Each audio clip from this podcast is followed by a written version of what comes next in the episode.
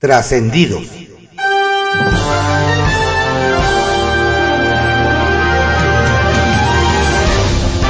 Continuamos con la audiosíntesis informativa de Adrián Ojeda Román, correspondiente al jueves 27 de abril de 2023. Demos lectura a algunos trascendidos que se publican en periódicos capitalinos de circulación nacional. Templo Mayor, por Fray Bartolomé, que se publica en el periódico Reforma. ¿Para eso querían el poder? En menos de 24 horas, los diputados de Morena, PT y Partido Verde aprobaron nueve iniciativas de reforma sin siquiera leerlas, brincándose todos los trámites, sin tomar en cuenta la opinión de las y los afectados y, claro, sin preocuparse de cuál será el costo de todas esas ocurrencias. Más que un coordinador parlamentario, Ignacio Mier parecía un porquerizo arriando marranitos en el cochinero legislativo en San Lázaro. En algunos casos las reformas de la 4T son verdaderas regresiones, como la llamada ley Bulla, que lleva al marco legal el desmantelamiento que ha hecho Elena Álvarez Bulla del sector científico nacional. Entre otras cosas, se margina a estudiantes y académicos de universidades privadas de los apoyos oficiales. El colmo es que tanto los morenistas como en el gobierno federal saben que varias de estas reformas serán impugnadas ante el Poder Judicial y en una de esas declaradas inconstitucionales. Nombre, unos genios. Para aprovechar que Claudia Sheinbaum anda hoy en Denver, sería bueno saber si está dispuesta a escuchar a los paisanos o no más quiere su voto. Resulta que desde hace unos meses los consejeros de Morena radicados allá en Estados Unidos le escribieron a Mario Delgado para exigirle que esta vez sí los tomen en cuenta para definir la candidatura presidencial. Es decir, piden que también a los mexicanos radicados en el extranjero los encuesten para definir quién será o la banderada morenista. Obviamente Marcelo Ebrard ya dijo que apoya la idea, pero hasta ahora Claudia Sheinbaum no se ha dado por enterada. Así que su visita a aquella ciudad de Colorado se antoja perfecta para preguntarle. La buena es que Andrés Manuel López Obrador ya reapareció. La mala, que resultó evidente que tuvieron que levantarlo de su convalecencia para tratar de calmar las aguas ante el mal manejo informativo de su padecimiento. La peor noticia es que el propio presidente exhibió como mentirosos a Adán Augusto López, al vocero Jesús Ramírez y a Genaro Villamil, el titular del Sistema Público de Radiodifusión. Porque contrario a lo que dijeron esos funcionarios, el presidente confirmó que sí se desmayó. Le dio el váguido, dijo. Sí les pegó un susto a sus colaboradores. Sí hubo movilización militar para atenderlo y sí lo trasladaron de emergencia a la Ciudad de México. Y luego se quejan los políticos de que nadie les cree. Ante las constantes y reiteradas y cada vez más desorbitadas críticas de parte de su antecesor Jaime Bonilla, la gobernadora Marina del Pilar Ávila le reviró con humor y un poco de psicoterapia. Comentó que así como hay personas que tienen una expareja tóxica, a ella en Baja California le tocó un exgobernador tóxico. Y al ritmo de la popular canción del grupo firme la mandataria le soltó, ya supérame. El caballito, que se publica en el periódico El Universal. Juan Cepeda no se va, ni apoya a nadie en el Edomex. Ni se va a otro instituto político, ni apoyará a la candidata de PRI, PAN, PRD Nueva Alianza, Alejandra del Moral, o a la de la Alianza Juntos Hacemos Historia, Delfina Gómez Álvarez. Se trata del senador Juan Cepeda, quien fue candidato del PRD en 2017 a la gubernatura mexiquense. Y es que el actual dirigente de Movimiento Ciudadano en el Estado de México salió a acallar las versiones que circularon de que se sumaría con alguna candidata y dejaría el partido. Incluso les deseó suerte en la elección del 4 de junio.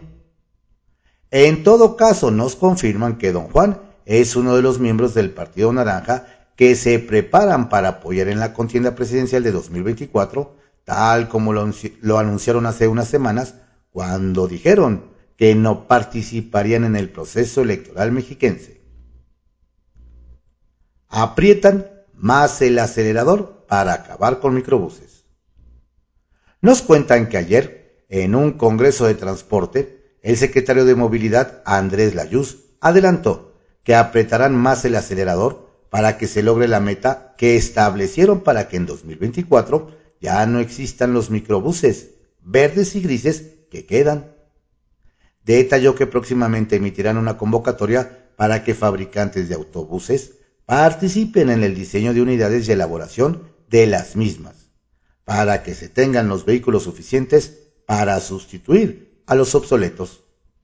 Así que primero abren créditos con Nacional Financiera y ahora buscan más fabricantes. ¿Será que logren la meta?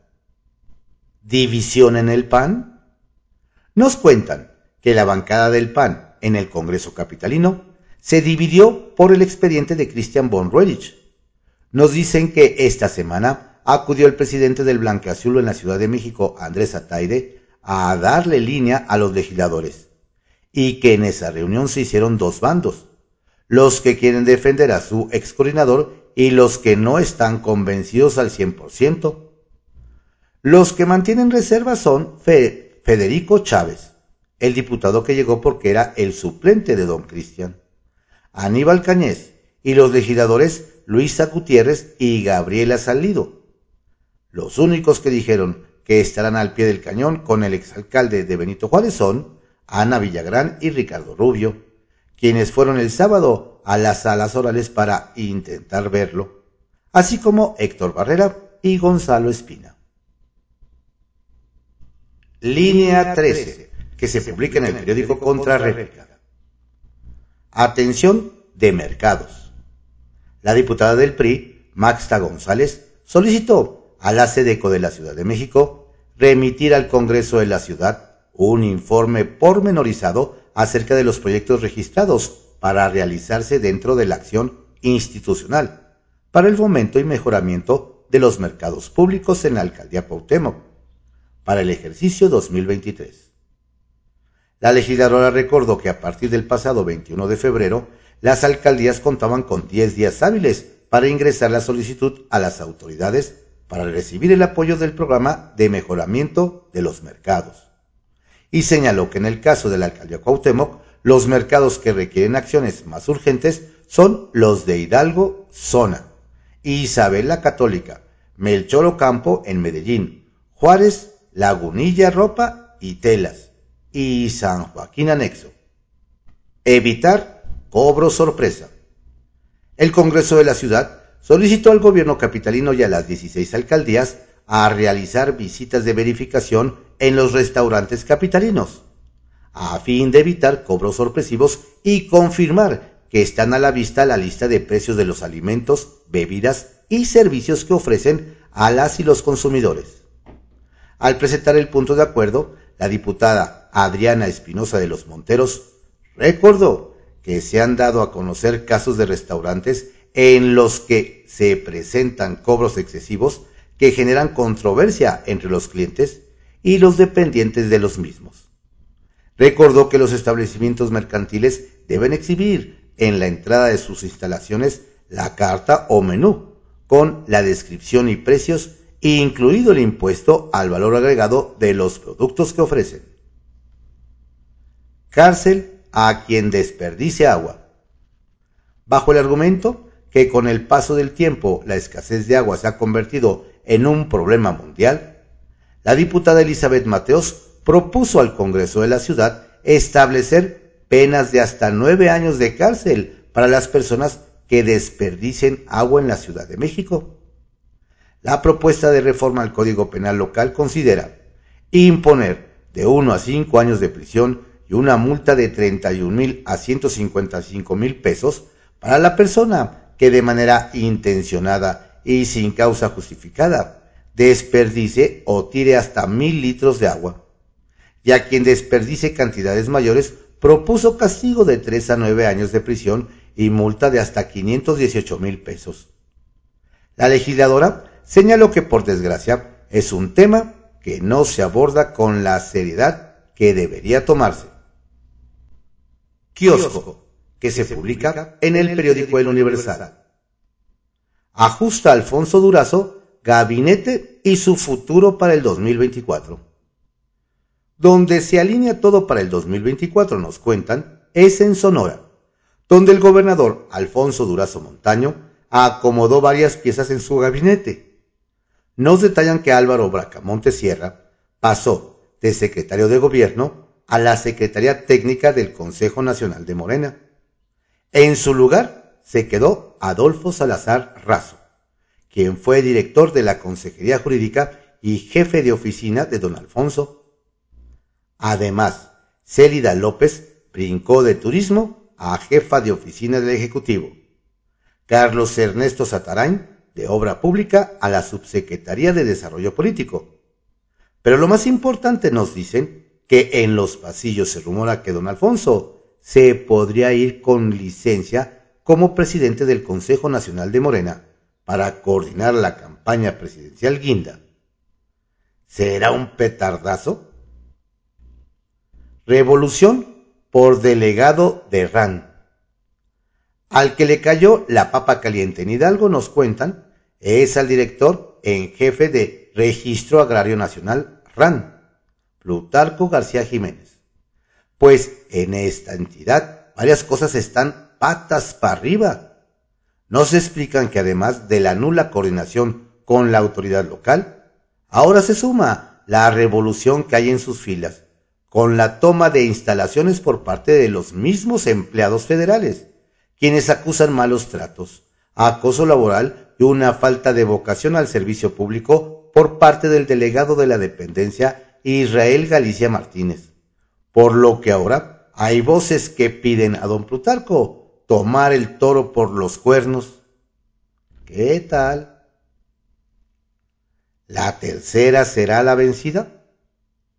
Nos cuentan que en Morelos, el coordinador general de Política y Gobierno Federal, Rabindranath Salazar Solorio, de Morena, está convencido de que la tercera es la vencida y que ya le toca ser candidato a gobernador en 2024. Nos recuerda que don, don Rabín lo intentó en 2012 con el PRD, pero lo hicieron a un lado por Graco Ramírez. Luego en 2018, en Morena, lo volvieron a relegar por Cuauhtémoc Blanco del PES, por lo que ahora quiere romper con la maldición y aprovechar cualquier oportunidad para afianzar su imagen, tomarse hartas fotos con personajes públicos y hasta con sus contrincantes de Morena, a quienes señala de haber declinado a su favor. Como dicen, en la guerra y en el amor, todo se vale. Sacapuntas que se publica en el Heraldo de México. AMLO despeja rumores. Reapareció el presidente López Obrador para despejar rumores sobre su estado de salud. En un video que subió a sus redes sociales, desmintió que haya sufrido algún, mal cardíaco o cerebrovascular. Eso sí, reveló que tuvo un desvanecimiento, una especie de váguido, sin mayores consecuencias y está trabajando en sus oficinas. Y para mostrar que está entero, dio un recorrido virtual por el Salón Intendencia de la Traición de Palacio Nacional. Rosario les tira plancha. Como un desplante tomaron en la ONU la inasistencia de la titular de la CNDH, Rosario Piedra, a un foro sobre responsabilidad empresarial y protección de derechos humanos. Al evento realizado en el Senado, la Obusperson envió a la directora de la primera visitaduría, Claudia Esperanza Franco, como su representante. Pensando en, pedir licencia, el presidente de San Lázaro, Santiago Krill, acelera el paso como aspirante a candidato presidencial de la oposición. Incluso ya está pensando en pedir licencia en los próximos meses, con el objetivo de promocionarse en la coalición Va por México. Hasta dice que es hoy por hoy el mejor posicionado entre los opositores, llevaron la voz cantante. Nos cuentan que en la reunión de ayer en Palacio Nacional llevaron la voz cantante los titulares de gobernación Adán Augusto López, de seguridad Rosa Isela Rodríguez y del bienestar Ariadna Montiel. Los temas que se abordaron fueron seguridad y programas sociales en los estados gobernados por la 4T, con la idea de ir mejorando. Lozoya insiste en acuerdo. Es un hecho que hoy el exdirector de Pemex, Emilio Lozoya, insistirá en un acuerdo reparatorio. El exfuncionario preso por los casos Odebrecht y agronitrogenados comparece nuevamente ante un juez en el reclusorio norte pero se ve difícil que logre ofrecer los 10 millones 736 mil dólares que el gobierno federal calcula para resarcir el daño ocasionado. Bajo reserva, que se publique en el periódico El Universal. Vive el Senado en el mundo ideal de la opacidad. Nos cuentan que en el Senado no solo mantienen inoperante al Instituto Nacional de Transparencia INAI, sino además violan la ley de protección de datos personales. Nos hacen ver que a todos los visitantes al recinto legislativo, al que el presidente de la mesa directiva, Alejandro Armenta, llama la Casa de la República, se les solicita su credencial de lector y sin consentimiento se les saca fotocopias, además de que toman fotografías de algunos de los invitados. No hay aviso de privacidad ni tampoco el destino de los documentos fotocopiados. Ahora se entiende, nos dicen, la razón de que a los senadores de la mayoría les interesa tener un instituto que no pueda sesionar. Ahora se entiende por qué un mundo sin INAI es un mundo ideal. Acusan a senador de ser un tóxico. A quien de plano ya le endilgaron el calificativo de tóxico es al exgobernador de Baja California y actual senador Jaime Bonilla. Su sucesora, Marina del Pilar Ávila Olmedo, a quien don Jaime le puso todo tipo de piedritas en el camino para tratar de evitar primero que fuera candidata y después que ganara las elecciones estatales, tronó ante la insistencia de Bonilla por criticar a doña Marina del Pilar. A las últimas críticas de Bonilla, la gobernadora respondió dedicándole la popular canción del grupo Firme, Ya Supérame. Y dijo, hay algunas personas que tienen exparejas tóxicas. Yo tengo a un exgobernador tóxico. Ahora sí que como dice la canción, ya supérame, deja de hablar de mí, tienes que saber perder, remató. Aunque en esta ocasión la mandataria reaccionó con humor hay quienes piensan que aunque el senador posee fuero, podría ser denunciado por violencia política de género. Acata Cámara, fallo del Tribunal Electoral. MC a la permanente. La Junta de Coordinación Política de la Cámara de Diputados, que preside el morenista Ignacio Mier, finalmente acató la única disposición que estaba pendiente de una resolución del Tribunal Electoral del Poder Judicial de la Federación y que se ordena incluir a Movimiento Ciudadano a la comisión permanente. Un acuerdo publicado por la Jocopo lo confirma y deja atrás año y medio de exclusión injustificada de ese grupo parlamentario. La lógica jurídica se impuso, nos dicen. Corcholatas bajo la lupa del INE.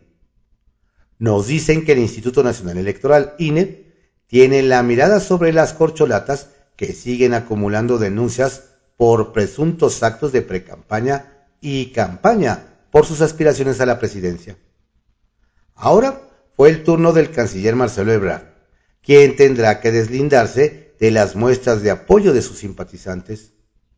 Ese mismo deslinde ya le tocó a la jefa de gobierno Claudia Sheinbaum ya al secretario de Gobernación, Adán Augusto López, quien lo hizo por cuenta propia. Sin embargo, parece que los simpatizantes, lejos de atender el llamado, intensifican la propaganda rumbo al 2024 en todo el país. Ya se verá cómo reacciona ante este tipo de casos el INE, ahora presidido por Guadalupe Tadei. Trascendió que se publica en el periódico Milenio. Trascendió que el efecto premio Oscar sigue pesando y a unas horas de que Alejandro González Iñárritu, Alfonso Cuarón y Guillermo del Toro solicitaran a la Suprema Corte impedir la desaparición del Fondo de Inversión y Estímulos al Cine, la segunda sala rechazó un proyecto de la ministra Loretta Ortiz, que proponía negar un amparo contra la extinción de ese fondo. Con tres votos en contra de la propuesta de la aliada presidencial, se determinó que el asunto se ha turnado a Alberto Pérez Dayan, quien elaborará un nuevo proyecto destinado a conceder la protección a la productora Springle Pictures. Trascendió que Jaime Bonilla, exgobernador morenista de Baja California y ahora petista, aprovechó un acto de su nuevo partido para criticar a la mandataria en funciones Marina del Pilar Ávila por tener audiencias públicas en Palacio de Gobierno, lo que la aludida respondió al estilo Claudia Sheinbaum con un ya supérame y deja de hablar mal de mí. Tienes que saber perder, igualito que sabes mentir. Así se llevan en la frontera. Trascendió que hoy la Fiscalía General de la República intentará acusar por quinta ocasión a Emilio Lozoya, exdirector de Pemex, por el caso de la planta chatarra de agronitrogenados, a menos de que la empresa petrolera haya aceptado un acuerdo reparatorio del daño causado. Pero también se sabrá si la defensa del exfuncionario ha logrado dar algún paso después de que aseguró que buscará llevar a juicio al expresidente Enrique Peña Nieto por la red de corrupción que tejió a su alrededor. A ver. Trascendió que la Fiscalía de la Ciudad de México alista otra acusación contra Christian von Roerich de la isla, exalcalde de Benito Juárez, y su hermana Sofía Soraya. A él se le imputó el fin de semana pasado uso ilegal de atribuciones y facultades, mientras que ella está procesada por asociación delictuosa. Pero ahora el Ministerio Público integra una investigación contra ambos por operaciones con recursos de procedencia ilícita debido a que lo, señala de utilizar la empresa fantasma, construcciones y desarrollos virtuales para simular operaciones financieras. Estos fueron algunos trascendidos que se publican en periódicos capitalinos de circulación nacional en la audiosíntesis informativa de Adrián Ojeda Román, correspondiente al jueves 27 de abril de 2023. Tenga usted un excelente día. Cuídese mucho. Saludos cordiales de su servidor, Adrián Ojeda Casilla, quien lo invita a que siga la información de las campañas en el Estado de México a través de www.cconoticias.info.